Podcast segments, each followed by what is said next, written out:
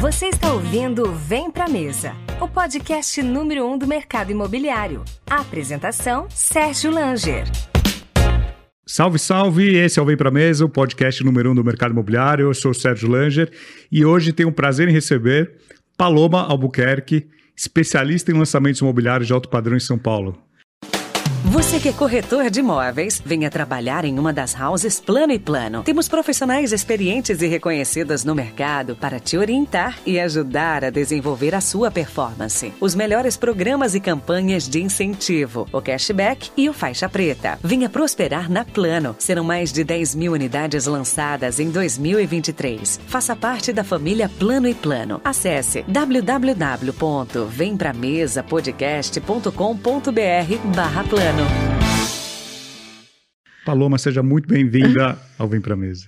Obrigada, Sérgio, pelo convite. É uma grande honra estar aqui hoje. Você sabe como eu esperava, você que estava na sua lista Tá na de lista. espera há dois anos. Vocês veem como é difícil estar aqui, gente. Trabalhar bastante, mas é uma grande honra. Obrigada pelo convite. E espero que seja um bate-papo muito, muito bom para todo mundo que está assistindo. Com certeza. Estamos abrindo a temporada 23 do Vem Pra Mesa, agora num- numa casa nova, no estúdio novo. É, um ano com muita, muito trabalho que temos pela frente, um ano desafiador para o mercado imobiliário. E começando aqui com o pé direito com a Paloma, que, tem uma história muito legal. Chegando em São Paulo, ela vai contar um pouquinho dessa trajetória. É, você que está nos assistindo no YouTube, é, se inscreva no canal, deixe seu like, faça seu comentário aqui, que a Paloma, a Gabi, quase falei Gabi, depois ela vai contar porque Gabi Paloma, ela vai olhar tudo, vai responder. E se você está no Spotify também, inscreva-se no canal, siga o canal no Spotify, que é super importante a gente passar mais e mais a mensagem para mais gente do mercado imobiliário. E antes da gente começar, quero fazer um agradecimento ao nosso patrocinador, a Plano e Plano. Um abraço lá para o Everton, toda a turma da Plano e Plano. Você, corretor de imóveis, eh, venha trabalhar em uma das houses Plano e Plano. São profissionais experientes, reconhecidos no mercado para te orientar e ajudar a desenvolver a sua performance e muito mais. Os melhores programas e campanhas de incentivo, cashback faixa preta, super conhecido no mercado. Venha prosperar na Plano Plano. São mais de 10 mil unidades lançadas e só em 23 tem muita coisa ainda para lançar. Faça parte da família Plano e Plano. Tem um link na, na descrição desse vídeo, tem um QR Code também na tela para você se cadastrar e tomar um café lá com o pessoal da Plano. E Gabi, como é que você virou Paloma aqui em São Paulo? Conta essa história aí. A gente já se conhece de longa data, né, Sérgio? 2018, eu estava olhando aqui no Instagram, a gente começou a conversar nas redes sociais, você ainda em Fortaleza, Ainda era Gabriela dos Imóveis. ainda era a Gabriela dos Imóveis. Sim. É, eu era Gabriela dos Imóveis, né, lá em Fortaleza, que foi onde eu comecei minha carreira de corretora de imóveis. E quando eu vim para São Paulo, como, quando eu tomei a decisão de vir para São Paulo, um dos das decisões mais difíceis foi essa mudança de nome, né? É, algo que algumas pessoas não entendem, acho que é algo bem específico algum- do mercado de São Paulo. A gente vê que tem outras empresas também que Sim, sim. é, aplicam essa, essa alteração de nome. É, e quando eu vim para São Paulo, já tinha é, na construtora que eu trabalho um, o nome Gabriela. E para eu poder entrar num- na equipe da House, eu tinha que mudar o nome, tinha que escolher um outro nome. Eu tinha já um carinho pelo nome Paloma, por algum motivo me chamava a atenção esse nome. E na verdade a gente não escolhe, né? A gente envia lá as opções de nomes, o que tiver disponível. Você manda algumas opções. Isso, isso. E entre as opções que eu enviei, Paloma foi a- o, o nome aprovado. Então, eu virei Paloma da noite pro dia, tive que mudar o Instagram, tive que mudar o YouTube, Mudou tudo. mudei tudo, tive que. Suas amigas de infância não entendem até agora. Você mudou de nome. Até hoje eu recebo mensagem das pessoas falando assim: eu tô há muito tempo te procurando, mas nunca que eu imaginar que você tinha virado Paloma. É, E eu recebi muita crítica também, essa, essa, essa mudança de nome, né? Do mercado, né? O Clevinho, a Aline Pontual, De outras cidades. de não outras cidades. Falou assim: não faz isso, você tá, tá, tá estragando o nome que você já construiu, como é que agora você vai começar isso? Então. Foi um processo no começo de adaptação, mas eu tinha muita certeza de que tinha um porquê dessa mudança de nome. E se fosse isso o empecilho para eu entrar em uma grande incorporadora e realizar um sonho de vir para São Paulo, valia pagar esse preço. E deu super certo, né? É, ou até uma imobiliária também grande teria que mudar de nome. Isso não, não é, não compete só uma house incorporadora, é realmente uma regra é, que se utiliza em São Paulo, até para se um cliente chegar lá e não ter duas pessoas com o mesmo nome. Se já tem problema com 50, é, com nomes é, únicos, imagine se fosse nome repetido, né? Não, mas com qual Gabriela você falou? Com a Gabriela Albuquerque ou a Gabriela Silva ou a Gabriela Perfeito. Lima? E, e, e você focar no cliente, entender que para ele também facilita essa identificação dentro do processo, você começa a entender que realmente faz parte, é importante essa, essa alteração de nome, até para uma questão de logística do processo de venda, de identificação ali na entrada, é para o meu bem, né, para o benefício do corretor, porque é, para quem sabe que em lançamento, quando você vai num plantão de vendas, tem uma recepcionista e sempre faz uma checagem. E essa checagem ela pergunta: você já foi atendido por algum Exato. corretor? Então, isso é um ganho já para o corretor, em alguém é, é, é, blindar ele ali, se ele já fez um, um atendimento preliminar. E se ficar identificado, ele falar o meu nome, Paloma, é, eu já tenho direito ali à participação na venda muitas vezes. E você é formada em direito? Você é advogada. Eu sou advogada. Doutora Gabriela ou doutora Paloma? Doutora Paloma não, doutora Gabriela. Eu sou Paloma, Gabi, o que, como você preferir. Você se formou em Direito em Fortaleza? Eu me formei em Direito em Fortaleza, fiz uma parte da faculdade no Rio também. Por isso o seu e... amor ao Rio. Depois a gente vai falar do seu amor ao Rio. você vai para o Rio a cada três meses? No máximo. No máximo. Eu digo que o Rio é o meu lugar no mundo, assim, é o lugar que eu, que eu me sinto.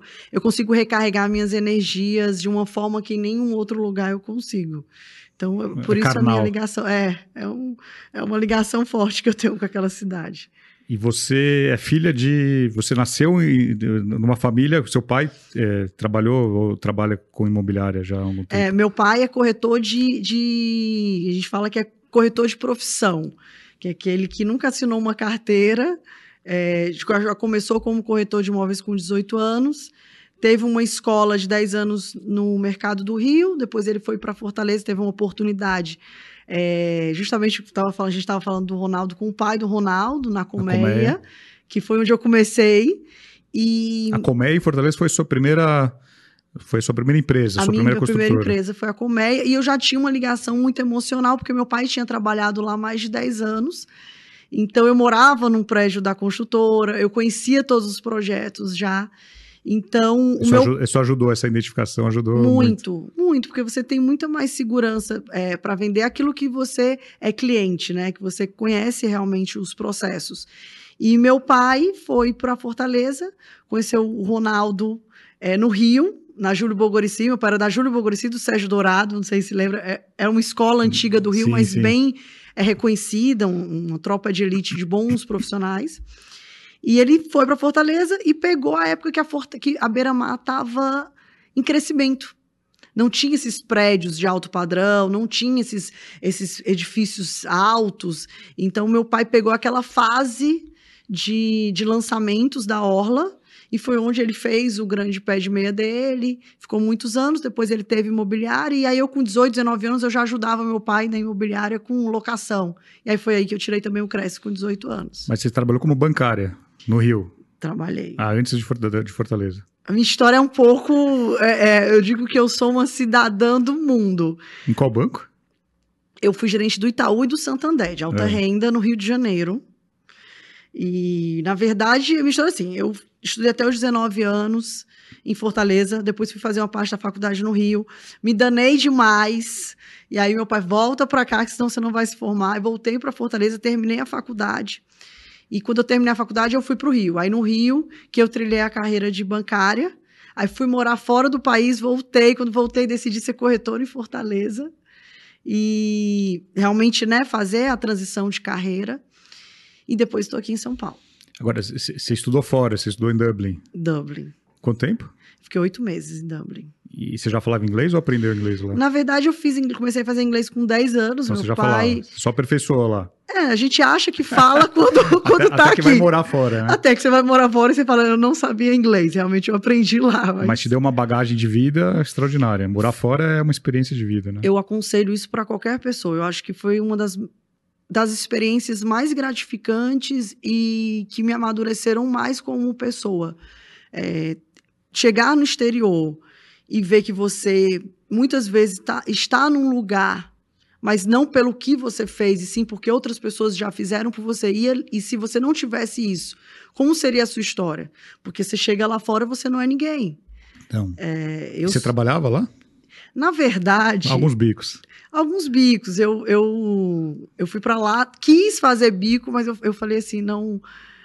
Financeiramente não compensava é, pelo o esforço que era. Então eu decidi tirar esses oito meses, fiz uma faxina, fiz um. Fiquei de babysitter, mas minha vida. Foi um inferno, o menino era muito danado, ele infernizava a minha vida, ele não deixava eu dormir, enfim.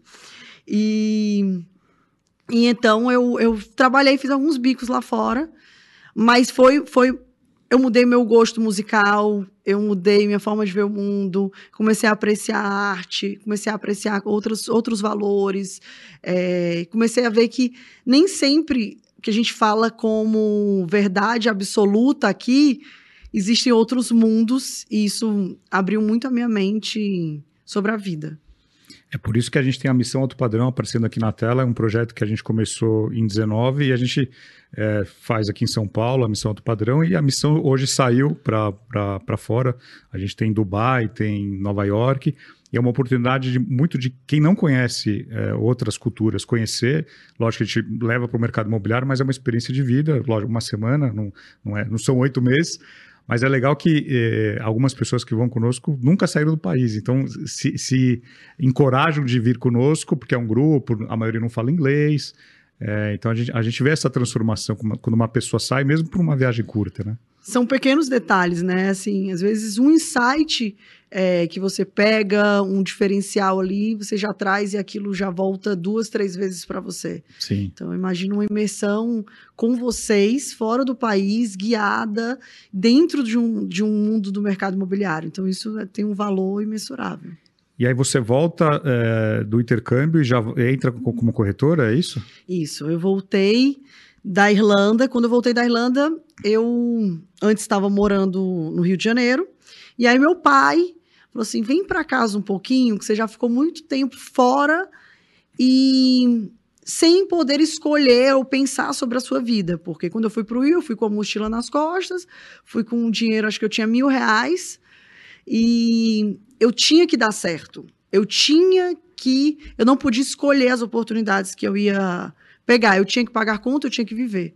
Ou seja, eu fiquei muito tempo sem poder pensar ou refletir sobre a minha vida. Então, quando eu voltei do, do intercâmbio, é, meu pai fez essa sugestão, né? Como um pai, sabe? Né? Ele fala: vem para casa, pensa, para, descansa um pouco e para você tomar sua decisão. E aí, quando foi nesse, nesse tempo que eu fiquei em Fortaleza, meu pai me levava todo dia para caminhar ali na orla, na beira-mar. E, e aí, meu pai, muito sábio, falou assim para mim: é, Eu preciso ter uma conversa com você muito, muito dura, mas eu preciso te contar alguns segredos da vida que eu pensei que você iria descobrir sozinha, mas eu tô vendo que você tá aqui com 30, com 32 anos e você ainda não descobriu.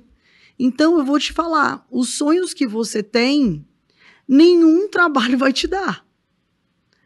O seu carro, o seu apartamento, as suas viagens, tudo que você veio fazendo até agora pode te ajudar com conhecimento, mas não vai te levar onde você quer. E aí ele falou assim: você tá vendo aqui essa orla, essa beira-mar, essa. é, todos esses imóveis, todos são meus. Eu posso vender, diferente de um empresário que tem que comprar uma mercadoria, investir um dinheiro, estocar, para ver se consegue vender. A gente já está com a mercadoria mais cara, a melhor mercadoria do mercado, o sonho de todas as pessoas. Por que, que você não vai é, é, trabalhar com isso. Você vende seguro, consórcio, crédito, relacionamento e não ganha nada por isso. Que momento que você vai entender que a única profissão que pode fazer você realizar seus sonhos dentro da sua realidade, que você não é gênio, você não, não, não consegue criar nada diferenciado, você é uma profissional mais uma. Então, o mercado imobiliário pode ser que seja uma, uma opção de você conquistar. Ela vai te dar essa, essa, essa, essa possibilidade. Vai depender de você. E aí ele falou assim: Ó, oh, tá vendo aqui essa orla? É, não tem empregado aqui, não tem comerciante que não seja bem sucedido, não tem pessoas em altos cargos e muito bem sucedidas, mas tem corretor de imóveis. Porque eu moro aqui, o Caio mora aqui, o Serginho mora aqui, a gente está a rapaziada tá toda aqui. Ou seja, é, é, é, é por aqui que você vai virar o jogo. E você vai conquistar seus sonhos. E, e aí, aí te convenceu. E aí você começou no dia seguinte. Na verdade, eu. E aí, não, eu, aí eu tive um processo, é, como uma boa capricorniana, com ascendente virgem. Eu sou muito de, de planejar, enxergar e estudar e me preparar para o próximo passo. Então, ao invés de já entrar, eu fui pesquisar o mercado. Aí eu fui fazer o curso do Broker Hunter, do Rodrigo Lucena. Você fez Guilherme Machado? Fiz Guilherme Machado, fiz curso de avaliação de imóveis, é, vídeos magnéticos. E aí eu comecei a estudar o mercado. Liguei para o Diogo da Souza Gomes, o Diogo Vitor, liguei para eles e falei assim e aí, como é que eu tô entrando, mas não sei o que, que eu faço? E aí eles, ó, oh, já tô te mandando um livro, assim. Cinco dias depois o, o Vitor me mandou um livro. Isso em 2018. A gente tá falando em 2018, seis anos atrás. 2018, seis anos atrás. Ele já me mandou um livro para eu ler e falou: Ó, oh, eu acho que você vai por esse caminho. Só que cada um tem uma visão. Um fala, vai para lançamento, outro vai para terceiros, outro vai para imobiliária, vai para uma construtora. E aí eu fui ouvindo essas informações com pessoas que eu sabia que já tinham chegado onde eu queria chegar e tomei a decisão de entrar na colmeia, na house da colmeia, porque eu acreditava na, na empresa e tinha já uma ligação ali emocional e eu queria entrar no alto padrão em lançamento. E ali dentro do, das opções que eu tinha em Fortaleza, é, era que eu tinha acesso, né? Então, essa foi a minha foi como eu comecei. E aí eu comecei na colmeia.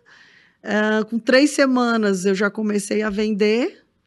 Tinha o Tony lá, Lembra, né? Ainda tá lá, Tony, o Ronaldo, o doutor Tacílio, doutora Virgínia. E eu fui muito recebida, fui muito acolhida. E fiquei lá dois anos, que foram anos maravilhosos que eu fui muito feliz, que eu tive grandes resultados. E, e, aí, e aí, só lembrando do período é, de Dublin, na Irlanda, você Nesse período você começou a usar a internet, é, que você já tinha me contado isso, para até para se comunicar com o Brasil, mas para postar o seu dia a dia. Então, essa, entre aspas, a Paloma mais é, digital, influencer, criadora de conteúdo, surgiu na Irlanda. Você já tinha esse hábito de postar a sua vida inteira? Aconteceu, foi muito engraçado, Sérgio, porque quando eu cheguei na Irlanda com duas semanas, eu errei a senha e apaguei o meu Instagram. Ou seja, o meu Instagram que eu vinha fazendo no Brasil, morreu. que eu já morreu. Eu fui excluir para desativar temporariamente, eu excluí definitivamente, nunca mais consegui recuperar. E aí eu fiz um Instagram novo lá, comecei a postar os dia a dia, e três meses antes de voltar para o Brasil, eu falei assim, nossa, eu estou fazendo um, um, intercâmbio, tendo uma, uma experiência, e eu não estou compartilhando isso com as outras pessoas. E então aí eu comecei a gravar, eu indo para a escola, eu chegando em casa, a minha rotina de intercambista. Documentar o seu dia. Documentar o, o meu dia. Então quando eu voltei pro, pro, pro Brasil, eu já tinha já esse hábito de fazer ali alguma brincadeirinha. Pra você era natural. É, uma brincadeirinha de gravar e ser gravado e fazer os stories, mas não tinha algo planejado ou intencional. Foi algo de brincadeira, realmente, que começou. Então, essa familiaridade com o digital, ela surgiu de uma, de uma espontaneidade sua.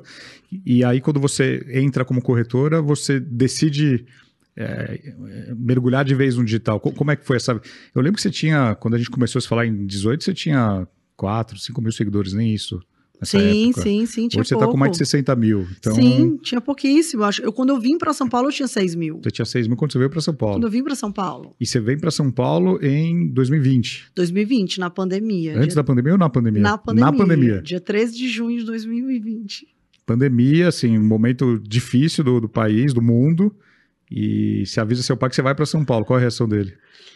É, o meu pai falou. meu pai falou que eu tava desgraçando a minha vida. Ele falou: você está fazendo a pior escolha da sua vida. Você tá. Você vai desgraçar a sua vida indo para São Paulo. É, Eu ouvi também o meu gerente que eu tinha na época, ele falou assim: ó. Eu fui, não deu certo, fiquei lá. Não é o que você está imaginando. Você vai... Todo mundo achava que eu ia voltar com um rabinho é, entre as pernas, digamos assim, falando. Porque é difícil o mercado aqui, né? É assustador. diferente, é É diferente. É diferente. É diferente. E você tem que querer muito, né? Mas ao de um outro lado tinha o Sérgio, que falava para mim: ó, você vai ver, seis meses sem São Paulo você vai ser outra profissional.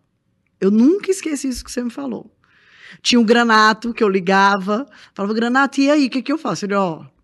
Vem, mas não é fácil. então eu, eu ficava ali, né, é, buscando vocês. Mas de um outro lado eu tinha o Moisés, que, que era é, é, o meu ponto de, de ligação assim com São Paulo, pela questão da Cirela, que eu, que eu trabalho. E você era o- conheceu num evento que não era do mercado imobiliário. Não, Então, acho que a importância também de eventos fora do mercado. Perfeito. Eu fui num evento do Ricardo Natali, Sim, do do, Singulé, Club, do Experience é. Club, que eu conheci pelo Instagram. Na verdade, eu fiz uma conexão com ele, porque eu repostava as coisas que ele postava, e aí ficava aquela, é, aquela troca de, de admiração. E aí ele me convidou para vir, e quando eu cheguei, tava o Moisés, Moisés. tava o Bruno, não sei se você conhece o Bruno, que é da Deled, que é o, o vice-presidente da Deled, que são os painéis, que tinha trabalhado na Cirela. E aí, quando eu cheguei naquele evento do Experience Club, que é um outro mundo, é, as pessoas altíssimo, são os grandes líderes de São Paulo. Eu chego lá já na entrada, tenho vários é, manobristas, modelos. Eu falei, gente, o que eu tô fazendo aqui? Tipo, é, e aí, Deus é tão perfeito que na entrada, esse meu amigo me encontrou, o Bruno, Bruno Marmo, e falou: Gabi! O que, que você tá fazendo aqui? Eu falei, também não sei, eu também não sei. Mas eu tô aqui, ele maravilhoso, deixa eu te apresentar. E aí ele tava com o pessoal da Cirela. Tava com o, o Gui, que era do marketing, tava com o Moisés, tava o Bruno e tava o pessoal da Deled. Aí ele me apresentou. E aí foi ali que eu me conectei com o Moisés e ele falou, ó, já ouviu falar na Cirela? Eu falei, esse é o meu sonho. eu tinha esse sonho, realmente, é, é- eu digo que a minha ligação é, com a empresa tinha algo ali que me chamava atenção e que eu sonhava. E aí o Moisés ficou um ano e meio. Vem, vem, eu vou te ajudar. eu- você não tá só. Tá aqui os números, compara os números, olha o que, que a gente tem aqui. E aí, é, graças a ter encontrado alguém no caminho que acreditou em mim, é, eu vim para São Paulo. Acho que eu digo que se eu não tivesse tido essa, essa, essa- essas conexões, eu não estaria aqui. E por, e por coincidência da, da, da vida, o, o- Ronaldo Comé é Ronaldo Horn, mas não tem nada a ver com o Horn Aham. da Cirela, É, né? é, é. A, a gente, esses são sinais, né? Você tem que aprender a observar os sinais. E, bom, quem não conhece a Cirela, a Cirela é uma das principais empresas do Brasil, acho que todo mundo conhece, presença aí muito forte em São Paulo, Rio, Porto Alegre, e uma empresa de cultura judaica. É uma empresa muito forte, o seu Eli, ele, ele passa isso para todo mundo, e você você tá lá, vai fazer três anos, dois anos e meio. O que, que você aprendeu na Cirela que, você, que te tocou, que você... É, sei que é muito forte a questão do, do voluntariado, do, da questão do filantropia que o senhor ele passa para todo mundo. O que, que, que, que que te marcou na Cirela que você leva para sua vida? Eu acho que eu entrei uma menina na, na Seller, lá no- na Cirela, na House, e hoje eu me tornei uma mulher graças ao que eu aprendi é, na empresa. E não, não aprendi só a vender imóveis, ou a me relacionar, ou ferramentas, ou com os colegas em si, mas eu aprendi muito sobre a cultura, é, sobre a ética, sobre pensar nas pessoas, sobre a filantropia que é algo que a empresa prega e vive realmente, né? O, os gerentes eles têm um grupo do bem, Sim, onde eles é fazem legal. doações, É. onde eles se preocupam. É, você vê no dia a dia pessoas que estão ao nosso redor, às vezes um segurança, que aconteceu um acidente e todo mundo se une. Então, essas essa sensação de pertencimento, de família e de que você está num lugar que você está protegido, digamos, é, e que você pode confiar, né? A empresa é muito ética, a empresa paga muito certo, a empresa ela não, ela não, não falha Não vai te enganar, você sabe ela que ela não, não vai te enganar. É, e ter essa segurança num mercado que muitas vezes é muito Sim, sim, traiçoeiro, exato. é, é, te dá uma paz para você dormir e uma alegria ao acordar e saber que você está indo para um lugar é, tão abençoado. Eu falo que a Cirela é Ninguém uma vai empre- puxar teu tapete, você sabe que e a empresa é uma empresa abençoada. E, e eu acho que são por eles vivenciarem esses valores que faz com que o universo é, abençoe e faça com que a gente tenha muitos frutos estando lá. Não só financeiros, mas como ser humano e pessoa. E, e o seu Eli sempre doou, sempre ajudou muito, mas ah, ele nunca aparecia tanto. No- nos últimos anos, ah, alguns anos já, ele vem aparecendo bastante, incentivando né, eh, mais e mais pessoas doarem, porque ele, ele sabe que eh, ele tem um papel fundamental em, em fazer com que pessoas também sigam o caminho dele. Ele, eh, acho que foi o primeiro brasileiro a entrar naquela lista que mais de 60% da fortuna dele ele vai doar, eh, então não fica para a família. E ele tem como meta de vida fazer com que mais pessoas eh, doem e ajudem o próximo. A história dele é linda, né? Ele vem, de- vem da, da Síria sem nada e começa a trabalhar, a vender no momento de inflação. Eh, co- como que é você, Gabi Paloma, Gabi Paloma, eh, na filantropia? O que, que, que, a Cirela te impulsiona a fazer que talvez você não fazia antes? Na verdade, eu já tinha, eu já tinha um- um- uma questão do meu do meu dízimo. E esse dízimo eu aprendi lá que não é só sobre doar para uma instituição, que você tem outras formas de ajudar as pessoas e nem sempre são as pessoas que só estão ali numa área de risco. Às vezes, um, um porteiro que está ali, quebrou o celular, não tem condição, e você ali ajudar e tentar ajudar as pessoas e diariamente no seu dia a dia. Não é sobre a quantidade, mas sim o gesto, saber que de pouquinho em pouquinho você vai mudando a vida e o caminho das pessoas, porque a gente não está aqui sempre, né? É mais sobre o legado que a gente vai deixar. Então, eu sempre tive, mas isso ficou muito mais aflorado por entender a importância e saber que isso só agrega não só é, o profissional, mas como todo, todo o legado que você deixa na, na terra, né? Eu, eu tive semana retrasada em Goiânia com o Flávio Mendonça, que para mim é um dos caras mais sensacionais do mercado. E, e ele usa um- um- uma frase que eu, que eu achei muito legal. Eu nunca tinha visto que ele, é um, ele não é um corretor de imóveis, ele é um encantador de imóveis. Maravilhoso. E, e- e você tem uma frase que você usa que você proporciona experiências de alto padrão. Você Sim. não vende imóveis. O é, que, que, que são essas experiências? Sérgio, é, eu tento olhar cada pessoa de uma forma única. Então, eu tento entender como que eu posso ser, ser- servir essa pessoa focada numa experiência dela entender que ela é importante no processo e que ela é o principal é, personagem ali na relação comigo e no processo de compra de imóveis. Então, muitas vezes, um cliente meu chega de fora, eu envio flores, ou eu peço para o carro buscar ele. É, às vezes, alguém da família que tem a assinar já falou: Ó, eu estou pedindo para alguém buscar, a forma que eu recepciono, é, o pós-venda, que a gente consegue encantar. Eu tenho um hábito de dar alguns objetos que a gente vai pensando no cliente naquele processo Cada cliente é único. cada cliente é único. Eu não dou algo igual, eu não trato igual. Então, eu foco realmente no que pode ser importante para ele, não é sobre. Não são grandes gestos, né? A gente fala lá na empresa que é o feijão com arroz bem feito. Então, às vezes, a gentileza de você recepcionar e você oferecer um chocolate, um café, uma água, e você ter, às vezes, um item especial ali para dar no final de um atendimento. Então, eu acho que essas são experiências que a gente vai ao longo proporcionando para os clientes e não focando na venda mesmo, focando no atendimento e na construção do relacionamento. E é verdade que final do ano passado você estava de férias, você largou suas férias, voltou para São Paulo para atender aí cliente, fazer, fazer mais venda?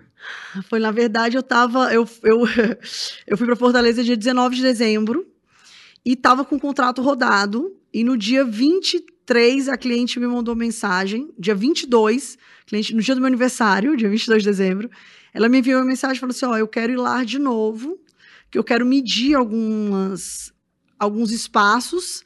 É, e meu marido quer de novo na segunda-feira, mas não é certeza. Pode ser que a gente passe lá no dia do Natal. Precisa ser com você? Eu falei: não, não precisa ser comigo. Mas se vocês quiserem, para mim é uma honra poder. Eu quero estar tá do lado de vocês, porque quero tirar todas as dúvidas. Ela falou: tá bom.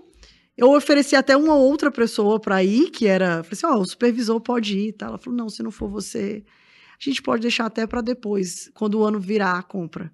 Mas a gente.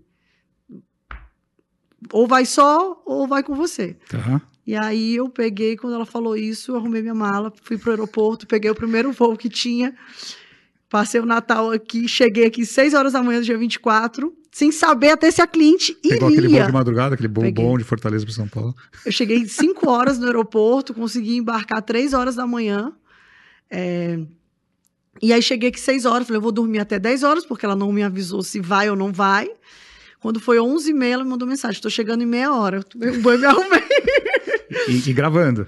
Ah, e gravando, e gravando. E fui correndo atender a cliente. É, ela não ficou nem 20 minutos, foi só tirar uns ela. Ela sabia que você estava em Fortaleza ou não? Sabia. trouxe um presente até para eles, uma cachaça. Falei assim, eu trouxe especialmente uma cachaça para vocês. É, e aí na segunda-feira eu fui atender de novo e faz parte, né, Sérgio? É, era uma venda importante. É, não só por ser uma venda importante, mas eu sentia que o cliente precisava de mim naquele momento. Mas isso mostra que para você o cliente importa 100%. Você, você vive para o seu cliente. Sim, sim. Você pode sim. sair de Fortaleza de madrugada para estar tá aqui de manhã para atendê-lo. Às vezes de uma venda que já estava feita, mas ele fazia a questão que você atendesse ele. E a gente aprende, porque a gente, eu já tive casos de passar para outro corretor e a venda cair, e você fala, mas como que essa venda caiu? Estava redonda. E a venda caiu porque, às vezes, um corretor omitiu uma coisa ou falou alguma coisa que o cliente, que, que eu não, controlo. É, não, às vezes nem omitiu, às vezes o cliente não pergunta. Ele acha brechas para fugir da venda, então, controla, da compra, isso, isso você não controla. Então, quando é um cliente que eu, que eu vejo que ele precisa realmente é, de mim ali, até para ele tomar a decisão, é, eu movo mundos e fundos e não, atendo duas horas da manhã, três horas, quatro horas. Eu faço o que é preciso ser feito. Agora, você chega na, em São Paulo em junho de 20, né? Na, na Dia Célia, 13 de junho. 13 de junho. é, e em 21 você já virou campeã de vendas ou 22? Não, 22. não, não. Foi 22. 22 eu cheguei passado. em 20. É, no primeiro ano, quando eu cheguei, eu chorei os seis primeiros meses, né? Você morava junto com alguém? Como, como que é a história? Com uma amiga? Na verdade... Você pagava um quarto? Qual que é a história? Na verdade, eu vim, assim, teve a pandemia. Teve a pandemia em... 20, começou, começou, em fevereiro. Em fevereiro de 20. Fevereiro de 2020. De repente, todas as obras no Ceará pararam. Diferente daqui. Sim, o Ceará parou. O Ceará parou, pararam as obras. Eu me vi morando com meus pais, porque eu tinha voltado de um intercâmbio. Meu pai fica aqui para você juntar um dinheiro, até você se capitalizar e correndo o risco de vida dos meus pais, é, de passar um Covid, então eu me tranquei. As negociações que eu tinha, eu tinha umas duas negociações, uma de um 2 milhões e pouco e outra de um milhão e meio, caíram. Cliente, todo mundo travou. Né, que esse, esse, perfil de cliente de alto padrão é um empresário, né? Então, quando vem esses abalos, eles, eles se. Todo mundo é, fica alerta, né? A gente não faz movimentos, a gente para para observar. Sim. E foi isso que aconteceu, né? O mercado retraiu, né? Ninguém sabia o que estava acontecendo. E aí eu me vi, fevereiro, março, abril, maio, trancada dentro de casa, minhas vendas caíram, vivendo com o dinheiro que eu tinha ganhado. E te precisava tomar uma decisão. E eu vou ficar aqui porque eu já estava no processo de vir para São Paulo há um ano e meio. Ou seja, eu nunca tinha tomado a decisão de mudar, porque eu sempre estava com negociação. É muito difícil, a gente não quer largar o osso, né? Ah, tenho venda, tenho venda. Ah, quando parar, eu vou. E nunca parava. Então, eu vim depois de estar quatro meses trancada, gastando o dinheiro que eu tinha guardado, eu vendi um carro, decidi vir, vendi um carro em uma semana, peguei um avião, vim para São Paulo, liguei para uma amiga que eu já ficava na casa dela aqui nos Jardins, e falei, amiga, eu tô indo para aí, como é que é? Eu, eu posso ficar aí e tal, eu alugo o quarto e tal. Ela já falou assim: Tá, o apartamento tá vazio, porque eu tô, eu tô em Marília, que é a, a Cris, que é uma amiga minha. Interior de São Paulo. Né? Interior de São Paulo, tava em Marília, a gente, ó, a empresa botou home office, a gente tá aqui em Marília, o apartamento tá lá fechado, faz o seguinte, vamos dividir as contas, você fica lá até a gente voltar. Era R$ 2.500. E eu fiz um a cálculo... Metade, a metade de R$ 2.500. A metade de R$ 2.500. Você pagava R$ 2.500? Eu pagava R$ 2.500. E eu tinha vendido um carro por 30 mil reais. Eu tinha comprado o carro, tinha quatro, cinco meses. Tive que vender perdendo, que eu queria vender logo para poder vir. E 2.500 o quarto. Só que eu quis ficar lá porque era perto de tudo, bem localizado, eu já conhecia o prédio. Era um lugar familiar né? Te, te, dava uma segurança. Te, me dava e os Jardins, quem é de fora de São Paulo, adora os Jardins, né? Sim. O, o bairro, o bairro Oscar Jardim São Freire, Paulo, Oscar Freire, então. Jardim Pauliano, aqui, Paulista. Paulista, tá, tá, tá, é, tá, bem, tá bem situado. Tô, tô num lugar legal. E quando deu um mês, ela me ligou, que eu tava lá. Porque qual foi o meu raciocínio? Se eu venho com um pouco dinheiro, que não é pouco, mas eu tinha 30 mil reais eu fiz um cálculo para ficar gastar 6 mil reais por mês. Imagina. 6 mil reais dividido. Pô, eu tenho um dinheiro para 4, 5 meses ali. Primeiro mês já dobrou. Se der errado, eu volto para Fortaleza por causa do meu pai. Se der errado, eu volto para Fortaleza. Mas não queria voltar, né? Que tomei a decisão, meu pai falando que não ia dar certo, todo mundo falando que não ia dar certo, isso te dá combustível. Eu falei assim, não, vai dar certo, tem que dar certo.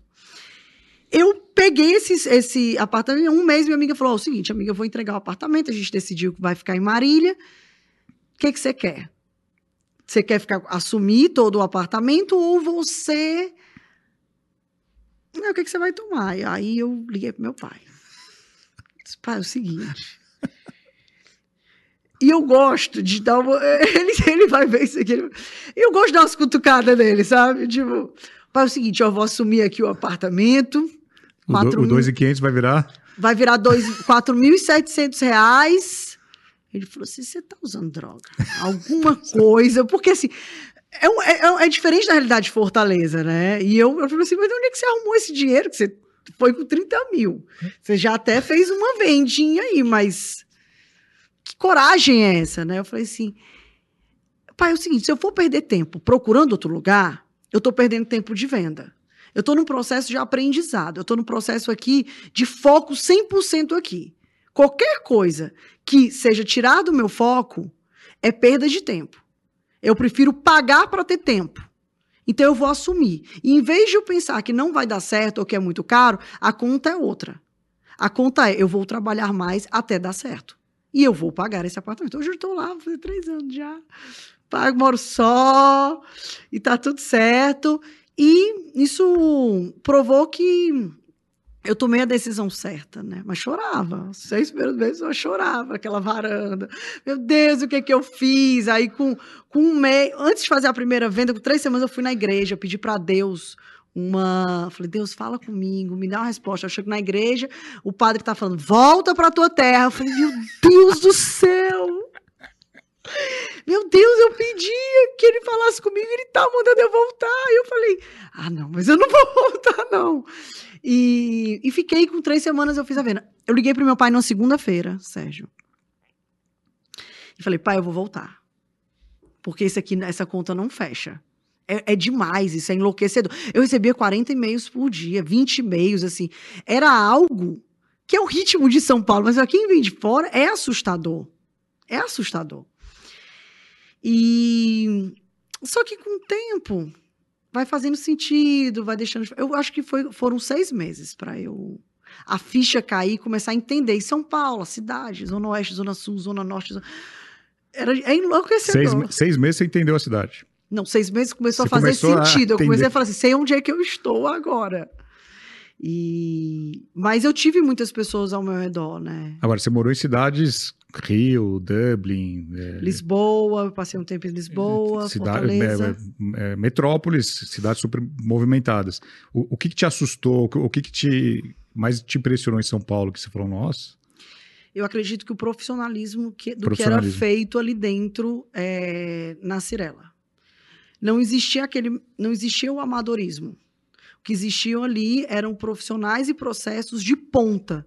Eu trabalhei no Itaú, eu trabalhei no Santander, que são referência de mercado financeiro mundial. Então, já é CRM, é relacionamento, é giro de carteira, é crédito, é juros. E eu encontrei ali algo que era mais ainda. Tudo era muito mensurado, tinha que acompanhar quantos leads entrava, tinha que passar esse resultado. Eram e-mails, todo dia eram informações, entrou unidade, saiu. De repente eu me vi num supermercado de imóveis com informações. É, a cada minuto eram informações e eu tinha que assimilar todo aquele processo numa cidade que eu nem conhecia. Então, eu acredito que foi o susto, o baque de que assim, ó, o buraco é mais embaixo. E nem todo mundo aguenta isso. E você vai ter que correr. Né? Você vai ter que. É, eu olhava para o lado e eu falava, gente, mas eu achava que eu era boa, mas eu estou vendo que eu sou. Sou nada. É, mas é só o susto do começo, né? Minhas amigas falavam isso: quando você chegar em São Paulo, você vai se assustar. Porque você vai ver as pessoas trabalhando 14 horas por dia, de segunda a segunda, e você vai achar que, que aquilo é impossível. E com o tempo, né? A gente, o ser humano se adapta a tudo. E aí eu fui me adaptando. E, e, o jeito de se vestir em São Paulo mudou muito em relação à Fortaleza? Eu sempre gostei de me vestir bem. Mas do frio, do. Então, é difícil, né, Sérgio? São Paulo não é para amadores. São Paulo não é para Você tem a mesma, um. você tem temperaturas diferentes no mesmo dia. Amigo, Fortaleza você não tem isso. É frio, é chuva, é calor, é, é, é de, da noite para o dia você acorda, tá um frio danado, no outro dia você tá com a blusa, tá calor no final do dia. Não tem lógica. Não tem lógica. É, a, clareia, eu sempre fui uma pessoa que, que gostei de acordar com o sol. E quando o sol não vem, como tu acorda? Então, foi difícil. Eu voltei a fazer ginástica com seis meses. Eu abri mão de tudo para pagar o preço do processo é, de adaptação. Mas é, é difícil. Não é, não é fácil. Não é para amadores. Não é para amadores, Sérgio. Tem que querer muito. Agora eu quero dar uma dica para você que precisa ler e se informar sobre o mercado imobiliário. Você conhece o Imob Report? Então acesse agora e assine gratuitamente www.imobreport.com.br. Report com T mudo no final www.imobreport.com.br.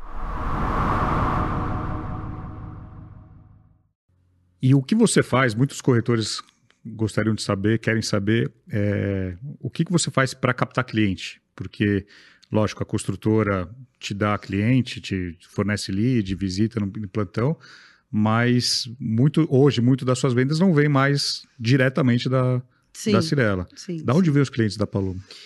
É, Sérgio, eu, eu, eu digo que eu trabalho em quase todas as frentes possíveis de captação. E eu sempre vou é, mensurando e colocando mais tempo, mais investimento, onde está dando mais retorno, e eu entendo que isso vai o tempo inteiro mudando. Hoje pode ser que o portal está dando, amanhã é um Facebook, depois é um Google Ads, depois é um networking, depois é um Instagram, depois é um TikTok, é uma panfletagem, é um ponto de captação bom, é um giro de carteira que seu, sua carteira começa a ficar pronta às vezes para comprar. É uma carteira que eu trouxe do Ceará, que eu tenho clientes maravilhosos. Doutor Sá. Não, é porque meus clientes, eu, tenho, eu sou muito abençoado, os meus clientes são muito especiais. Então, eu trouxe Doutor Sá, Luana, que são clientes do Ceará, que continuam comprando aqui, eu continuo administrando a carteira é, das opções de imóveis deles. Então, a minha captação vem Facebook Ads. Paloma, você agora tá com anúncio? Não tô. Porque nesse momento não é é, é, não está me trazendo um retorno. Eu tenho Google Ads, já fiz Google Ads, hoje eu tô? Não tô. Eu tenho patrocinado, tá com patrocinado? Tô. Pelo incrível que pareça, o patrocinado me trouxe mais resultado do que um Facebook Ads. Patrocinado do Google. Do Instagram. Ah, do Instagram. O turbinar. Tá. Muita gente fala, não dá mais Impulsionar, certo. Impulsionar. É, ah, é brincadeira de criança, ok. Mas dentro das ferramentas me traz muito resultado. Por que, que eu vou deixar de fazer? Então, o patrocinado, os portais eu já fiz, os portais pararam de dar certo, voltaram agora a dar certo. Então, portal, ponto de captação. Às vezes eu pego um- uma churrascaria, Você paga alguém um- para. isso, para alguém para ficar. Mas eu já panfletei. Você no Versátil, eu panfletei num, num sinal da esquina ali da HMI. Então, eu vendi uma cobertura no passado de um pirata, que domingo eu fiquei lá com a cadeirinha sentada sozinha, Maravilhoso. no Legacy. É, quatro horas passou um cliente e eu vendi uma cobertura. Explica o que é pirata, para quem não sabe. Pirata, é, antes de ter um lançamento, os corretores eles fazem uma plaquinha, ficam em frente ao terreno, passando informações Não tem stand. não tem stand, não tem, às vezes, não tem nem a metragem exata ou exatamente como é que vai ser o projeto, mas a gente sabe. Vai ser uma torre, duas torres, mais ou menos 200 a 230, a gente tem uma, uma ideia, a gente nunca passa 100% de, de certeza do, das metas, porque pode haver alguma alteração ali, não Tá é oficial, projeto, tá tá aprovando o aprovando, projeto. tá. não é oficial. E aí a gente fica ali cadastrando aqueles interessados, Caderninho, o vizinho, que caderninho. desce- caderninho, Sem água, café nem ar-condicionado. nada. E a gente fica ali anotando aqueles prospects, aqueles leads que a gente fala, né? Que estão ali passando. Que eu sempre falo, o cliente. São os melhores, né? São os primeiros clientes, são os, os vizinhos que estão a pé na rua. E eu sempre falo, o cliente que quer comprar imóveis, mesmo que ele entre no portal, mesmo que ele veja o seu anúncio, quando ele está mais aquecido para comprar, ele vai pegar o carrinho dele no final de semana e ele vai sair rodando exatamente o local que ele quer morar, aquele bairro, aquela localização. Então, é, a prospecção, eu vejo que é um dos grandes problemas do- dos corretores, né? Ele às vezes é bom ali no, no- no consegue vender, mas ele não tem o funil de vendas da prospecção, né? A captação dele, ele atende dois, três clientes às vezes por semana, e às vezes ele não entende por que, que ele não está tendo uma grande conversão, porque na verdade o funil dele é ali, o topo de funil não está sendo. Ele não está captando o volume, o volume necessário para ele ter o tanto de vendas que ele precisa. Então, pirata é isso: é você ficar lá sentadinho, esperando o cliente passar. Mas existe Sentadinho um, ou em pé, né? ou em pé, ou em pé. Mas tem um No segredo. sol, no frio. Mas tem um, tem um, tem um, um segredo. Você tem que saber abordar. Você tem que saber o que falar, como falar, como encantar aquele cliente ali naquele momento, né? É, Porque você não tem maquete, você não tem decorado, você não tem nada, você não tem ferramenta, você tem Isso. talvez o, o- o- Não, você não tem nada para mostrar. Nada. Você E, tem, não- você tem um discurso. e, na verdade, esse cliente que eu vendi essa cobertura, eles passaram e não pararam para me perguntar. Eu fui até eles. Eles passaram, vi um segurança, encostou assim, ia chamar o segurança. E eu fui lá e perguntei se eles precisavam de alguma informação, porque eu era é, da Cirela. E aí eles falaram assim: ah, tem cobertura? E eu disse: tem, vol- voltou, tem três dias. Ou seja, se eu não tivesse antenada nos e-mails, no processo, é, eu nem saberia que essa cobertura ia- teria voltado e eu não teria ali para responder, prontidão. Eu já abri na hora no celular a apresentação, já peguei, já passei. E na semana seguinte a gente estava na consultora sentando, negociando. Então, Uma venda de 4 milhões e 100 do pirata. do pirata. Pirata. Lindo. Lindo, né? Maravilhoso. Maravilhoso. E falando um pouco sobre a mesa, sobre a negociação. Você falou da- do, do funil de captação, prospecção. E na hora que o cliente chega, senta para negociar, como que é a Paloma na mesa? É a parte que eu mais gosto. A parte que você mais gosta? Eu amo negociar, eu amo, amo fazer mesa. Eu acho que é a parte mais gostosa, porque eu tenho muita clareza, Sérgio, do processo de vendas. E eu entendo muito bem que as portas devem ser fechadas. Então, quando eu vou sentar numa mesa para negociar, a gente já fez acordos anteriormente de que se eu estou sentando para negociar, entende- entende-se que o produto atende ele na questão de gosto. nós agora vamos falar de valores. Então a negociação ela começa lá no começo, quando você recebe ele pergunta ele como você quer que eu conduza o seu atendimento. Eu, você pode, é, no final dessa, eu vou me comprometer a apresentar da melhor forma, vou fazer um atendimento de excelência, mas eu preciso que no final você me diga se esse produto te atende ou não. Eu só preciso que você seja transparente e honesto comigo. Então a negociação já começa ali, né? No, quando você fala para o cliente assim, você pode numa quarta ou numa quinta, e se você for atrasar, me avise. Se você tiver que desmarcar, me avise com tantas horas de antecedência, que eu farei o mesmo com você. Então, né, a, a negociação ela, ela vem acontecendo desde o primeiro contato. Não é só na mesa. Não é só na mesa. A mesa ela flui muito mais fácil e muito mais gostosa, sem, sem dor, quando você começa a fazer acordos desde o começo. Então a mesa para mim é muito gostoso, porque eu gosto de trabalhar com números, né? Como eu trabalhei é, em banco, acaba que aquela parte é muito gostosa, é muito gostoso fazer o planejamento financeiro do cliente, então entender onde é que vale a pena ele tirar dinheiro, montar o fluxo que seja ideal para ele, ele abre ali o jogo, né? Então a negociação é muito gostosa e eu sou dura na negociação, assim. É, não fizemos um acordo lá que se chegasse aqui, se tivesse dentro, estava fechado, então não adianta voltar agora. E meu pai me ensinou muito a questão de tomar cheque, né? Quando eu entrei lá agora na... é Pix. Agora é Pix. agora é Pix. Quando eu entrei na outra consultora que eu trabalhava, eu falei assim, acabou cheque. Não existe cheque. Isso de cheque não existe. Falei, ok, mas eu tenho que achar alguma forma de pegar de prender, ali, né? de, de prender Segurar. o cliente na, na palavra dele, né? Porque o cliente de meu pai falava assim: o cliente fica doido que você tome o cheque dele. Na verdade, ele está te pedindo, só que ele passa por vários corretores que não sabem fazer o fechamento. Não sabe fazer o fechamento. Porque Precisa do gerente ou do diretor junto. É isso, porque venda, na verdade, é você entender as dores, os sonhos, os anseios. O fechamento é você conseguir com que o cliente tome a decisão. Então, são artes que se, que se comunicam, mas fazer com que o cliente tome decisão é, é, realmente ali o que faz a diferença de um corretor que tem sucesso e o outro não. Eu gosto de tocar toda a minha venda do começo ao fim, porque eu também a minha pós-venda é, é feita. Eu faço muita venda no pós-venda, então eu, eu, cuido muito é, do cliente em todo o processo. E a negociação para mim é muito prazerosa, porque é números. É, a gente lá tem uma equipe também para ajudar, mas se eu puder conduzir tudo, eu faço tudo só.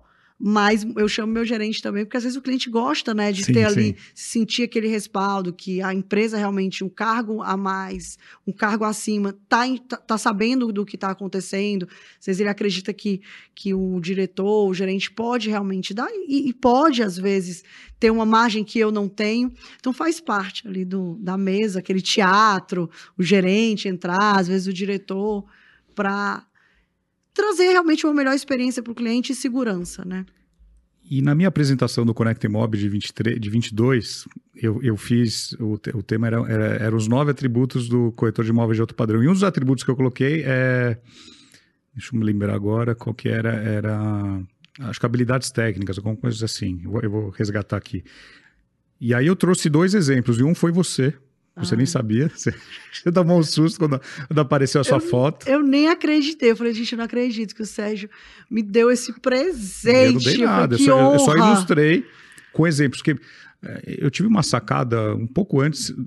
Eu ia, eu ia só trazer as habilidades. Aí eu falei, eu vou, eu vou trazer as pessoas. Eu, eu, vou, eu vou encaixar as pessoas que eu sei do mercado e vou trazer o Flávio para ilustrar aqui, o Cleves para ilustrar aqui, o Augusto Braga para ilustrar aqui, o Ricardo. E, e aí eu, a Paloma, a Gabi, para falar a, o, a, sua formação, porque assim, você não, no, no stand de venda você não vê é, muitos advogados que hoje são corretores. Sim, então sim. você tem uma habilidade, principalmente na mesa, numa negociação de contrato, que é quem nunca viu um contrato de uma compra de lançamento são algumas páginas ou o digital está um pouco mais fácil, mas muitas vezes você perde uma negociação por causa de contrato. E o que, que te ajuda isso nesse lado, nesse lado advogada? É... Já te salvou algumas vendas aí? Muitas. Primeiro que eu vendo isso para o cliente, né? Ó, você tem uma corretora, mas você tem uma advogada que vai te, te ajudar a te direcionar no que é melhor para você. né? Lógico que a gente sabe que os contratos são meio são padrão, né? Meio que padrão.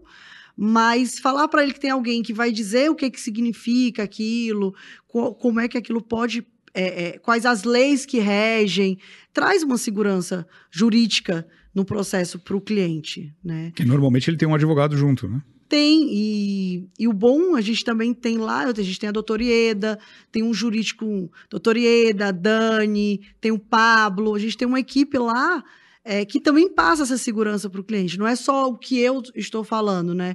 Tem todo um jurídico especializado nisso, e o bom é que o nosso jurídico ele é comercial. Então, ele sabe falar a é, linguagem é, é da venda. venda. É pró-venda. E isso faz muita diferença. Não sei se você já teve experiência de estar já, com... Já que a maioria não são, né? Às vezes o cliente ele manda o contrato para um, um, um advogado que não é do mercado imobiliário, não é, não tem especialização em direito imobiliário, não trabalha com isso e muitas vezes passam direcionamentos que não fazem sentido. Então, quando a gente tem aí é, é, o meu conhecimento, o conhecimento de todo de toda a área faz realmente diferença total na venda, né? Então, né, nessa na, na, palestra do Conecta eu coloquei competências técnicas. Eu falei de finanças, jurídico, indicadores de, do mercado e arquitetura. Eu citei tanto o, Thiago Granato, meu sócio na missão do padrão, que o Thiago pode conversar de qualquer assunto, ele está sabendo de qualquer assunto. E você, para falar, formar, eu até coloquei, Paloma Albuquerque, formada em Direito com mestrado em Administração de Empresas, corretora de imóveis especialista em lançamentos de alto padrão na Cirela. É, então, faz muita diferença esse, esse atributo que você tem que é seu. Faz, faz muita diferença tanto a parte jurídica do, da assessoria que eu posso dar para o cliente. E financeira, que você trabalha em banco, então. Financeira. É, é, muito gostoso, porque quando o cliente ele vai assinar, eu falo assim: ó, dá uma lida e depois a gente vai bater item por item. E eu sei todas as cláusulas eu aprendi, a gente não nasce sabendo. Você aprendeu. Mas eu aprendi, você, você aprendi as leis que estão que estão resguardando, né? A lei do distrato, o Código Civil. Então, eu consigo dar um direcionamento e falar todas as cláusulas com o cliente e o que eu não sei, eu tenho uma equipe. Você busca alguém para te ajudar. É isso. Então, a parte financeira, né, falar de, de investimento, a minha linguagem é muito de investimento com o cliente. Agora, fora a parte de, de tráfego que você faz de aquisição de clientes, você tem também indicação, que eu acredito que hoje é uma fatia importante é, dos seus clientes bem atendidos que indicam aí para amigos, familiares. É, hoje eu, com graças a Deus e com muito trabalho e esforço, eu consegui, é, eu conquistei uma carteira de clientes muito leais e, e que eles compram com frequência comigo. Com recorrência. É. Então, aquele fato que o cliente comprou um imóvel, ah, eu tenho um cliente que já comprou 10 comigo, quer comprar mais. A gente já tem um. um eu tenho um cliente que comprou 10 e a gente já tem um plano para ele comprar mais 40 imóveis em dois anos. Então, eu faço essa construção do patrimônio também com o cliente, esse direcionamento.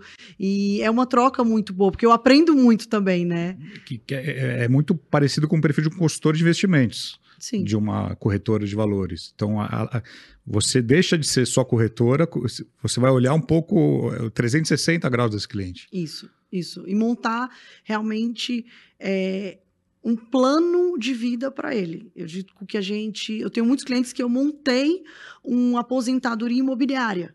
Ou seja, são clientes que, tão, que fizeram um plano de em 5, 6 anos comprar 10 imóveis para poder se aposentar e ter essa renda de imóveis. Então, assim, eu tenho uma carteira de muitas pessoas que são que é o primeiro imóvel, já está no segundo, já está indo para o terceiro, e eu nunca nem vi pessoalmente. São todos. Você nunca nem viu pessoalmente? Nunca nem vi pessoalmente.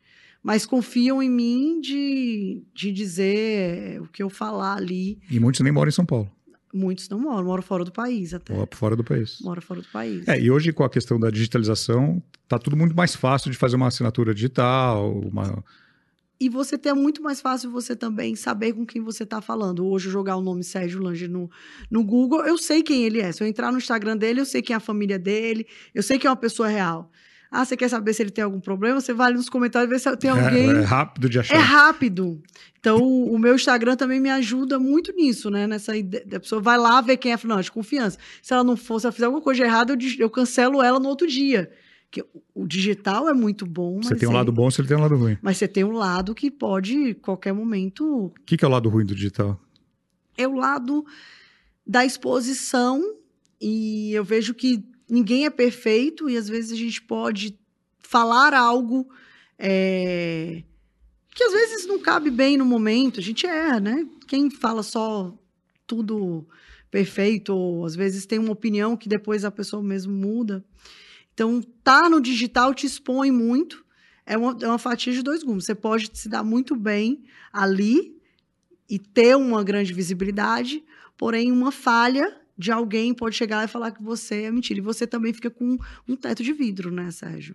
É, se alguém amanhã quiser mentir e falar, uma história. isso vira, pode virar, vira uma verdade. Uma fake news, e né? até você provar, de repente, já destruiu a carreira de um profissional. Então, tem que ter muito cuidado no lado bom e as, as do- os dois lados da moeda, né? E o, e o assédio? Tem assédio no Instagram? Aquele cliente que não é cliente, que quer Eu sou chata. ser chata? Eu bloqueio logo. Você já sabe que é besteira. Eu, eu, sou- eu tenho um feeling muito bom. Eu acho que eu tenho um resultado de vendas porque eu consigo ter um. Eu, eu, de tanto a gente trabalhar, a gente começa a criar um feeling de saber quem é comprador, de quem não é comprador, de quem quer, na verdade, chavecar, de quem realmente está ali sério. Então, eu corto logo. Eu bloqueio. Mas tem, sempre tem. Eu não tenho tanto, Não? acredito. Todo mundo fala, "Se você deve ter muito. Eu não tanto, gente. Eu acho que eu, eu, eu acho que eu sou brava, eles têm medo. não tem tanto, não. Tem de vez em quando eu bloqueio, tiro. Não sou muito paquerada, não. Não? Eu, tô, eu falo todo dia, tô solteiro. É, Preciso de uma ajuda. Você fala todo dia que está solteiro, precisa de ajuda. Então, pra onde manda os currículos? Então, é que tá fechado agora. Então, Tá fechado? Tem eu gosto de ser balanço. solteira. Eu gosto de ser solteira. Gosto de ser solteiro. Eu gosto de ser solteira. E, e- e o esporte na sua vida? Você documenta muito o seu dia a dia no esporte? É, é algo que te faz bem, que você precisa fazer? O tênis? Fala também do tênis. Da... É. Não, o esporte é minha vida. Eu sou apaixonada. É, uma vez eu estava no, no stand, a gente estava lá no mesão, eu estava com o Cláudio, meu gerente, e a gente estava conversando assim: se você ganhasse agora na Mega Sena e não fosse mais trabalhar, vamos dizer que. O que, que você faria se você não fosse corretor? Não pode ser mais corretora, acabou e você tem uma fortuna na conta. Falou assim: eu viraria atleta profissional. Ele olhou assim pra mim e falou assim: quê? Eu disse: eu acordaria 5 horas da manhã, eu ia fazer triatlo, eu ia passar, correr, eu viver pro esporte com o peitito. Ele falou assim: Deus que me livre, acho que você tem, tem problema.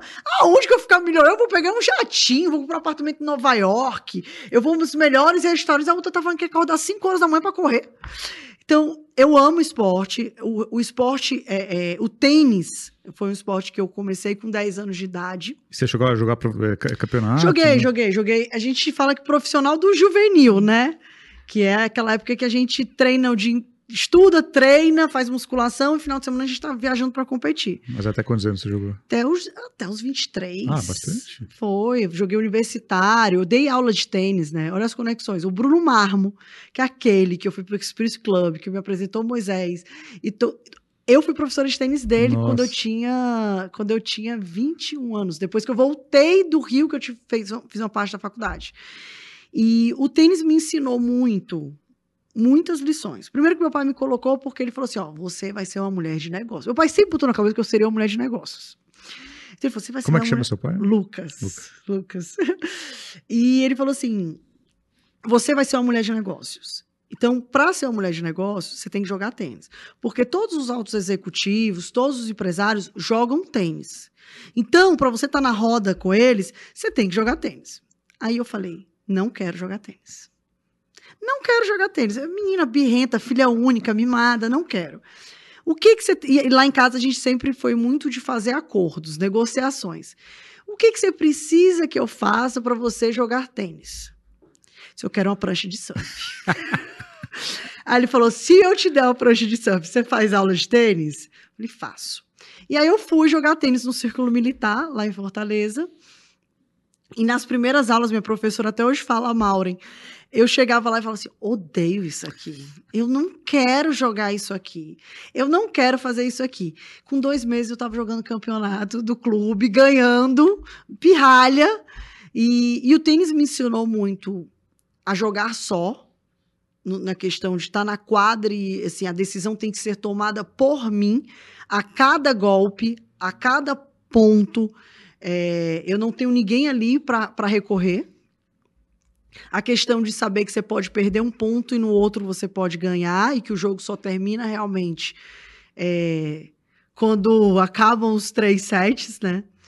É, a disciplina de treinar, de me alimentar bem, de sempre a cada treino saber que eu tenho que estar melhor, a lidar com a competitividade de uma forma saudável. Então, eu comecei a viajar muito novinha para competir sem os meus pais, então isso já me deu uma, uma responsabilidade, maturidade. uma maturidade, uma responsabilidade. Então, eu digo que o tênis foi um grande pilar e o esporte é um, um, um grande pilar. E eu sou uma pessoa muito ansiosa. Se eu não fizer exercício, eu surto. Então, é meio que é um remedinho para eu poder dormir, para eu poder. para as pessoas me suportarem na minha TPM. Muito bom. E, e, sempre documentando. Sempre documentando, sempre documentando. Tem momentos que a gente fica. Essa semana que passou, eu fiquei. Tava meio cansada. Tem hora que cansa. Não é fácil ficar gerando conteúdo toda hora. É cansativo, você sabe disso. Cansativo. Mas a gente se esforça, porque a gente sabe que faz parte do trabalho, né?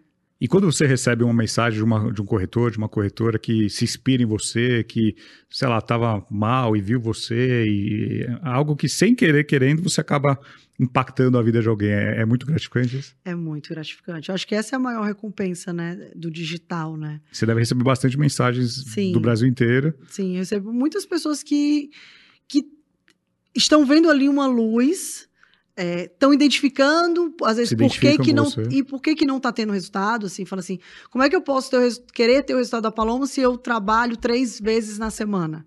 Ela trabalha 14, em um dia ela trabalha mais do que eu trabalho a semana inteira. Então, eu estou errado. Eu estou fazendo alguma coisa errada. E não achar que é o mercado que é ruim, que é o, a política, a economia que está que tá errada, né? É, então, receber esses tipos de mensagem é ter certeza que a gente está no caminho certo, né, Sérgio? Que a gente está entregando algo de valor e que as pessoas estão é, mudando a vida e estão tendo resultados só se inspirando com a, com a gente, né? Já vale a pena. Já vale a pena. Muito bom. Bom, estamos chegando ao final do nosso episódio. Gabi, infelizmente. Podia ficar aqui o dia bom. inteiro conversando, ó, papo rende. Quero agradecer a sua participação. Finalmente agora deu certo. Eu que agradeço. É, te parabenizar pela sua história aí, que eu conheço há pelo menos seis anos, né? Então, hoje eu conheci talvez é, o outro pedaço. É, acho que o seu Lucas, o doutor Lucas, está tá orgulhoso. Tá. Hoje ele não reclama mais? Não, hoje ele é. Ele disse. Ele, ele, ele fica. Porque ele é de Fortaleza. Uhum. E o mercado inteiro me segue. Sim. E ele fica muito honrado e feliz. É, fica orgulhoso, né? Fica. Ele chora, ele é. Agora eu falei, é, né? Eu só disse que ia me ferrar, né? Aí ele falou assim: ah, cuidado de pai. Tudo. Ele tá... Eu tô honrando, né? É a profissão dele, né? É, é, é, é muito mais do que uma filha bem-sucedida, né? É sobre passar os que ele me ensinou muito e, e construir aí um, um, novo mercado, né? Uma, que é essa ideia, né, Sérgio, que a gente está aqui, né? Alguma coisa que eu não te perguntei que você gostaria de falar? Não? Gostou? Tudo. Maravilhoso. Doeu, mas foi bom. Então, você é, que está nos acompanhando, deixe seu comentário aqui no, no YouTube, que está assistindo no YouTube. É, compartilhe com os amigos é, esse, esse episódio. Marque a Paloma aqui no Instagram, paloma.albuquerque. Paloma Albuquerque. A Paloma Albuquerque, tudo junto, oficial. Já tem fakes ou não? Não, não, não tem não. Eu tive que mudar porque não, não pegava o nome, enfim. Então, Paloma Albuquerque, oficial. É, o Vem Pra Mesa Podcast, arroba Sérgio Langer, marque a gente. E toda semana aqui um convidado que faz a diferença no nosso mercado, toda segunda-feira, logo cedo, cinco e pouco da manhã, já tem um episódio no ar. É, e a gente começando aqui a quinta temporada do Vem Pra Mesa. Então, Gabi, obrigado novamente. E para a gente finalizar, um recado final aqui para toda a nossa audiência. Na verdade, eu quero agradecer, parabenizar Obrigado. o Vem Pra Mesa. O trabalho que vocês vêm fazendo é algo incrível. Você é um ser humano incrível, o Tiago e toda a turma que está aqui por trás, né? Que a gente sabe disso. E que a gente possa construir, deixar a nossa história aqui e ser lembrado por, por ter feito a diferença nessa, nessa geração, de construir um legado aí. Para o mercado. Para o mercado. Bacana. Bom, é isso, pessoal. Semana que vem tem mais. Tchau.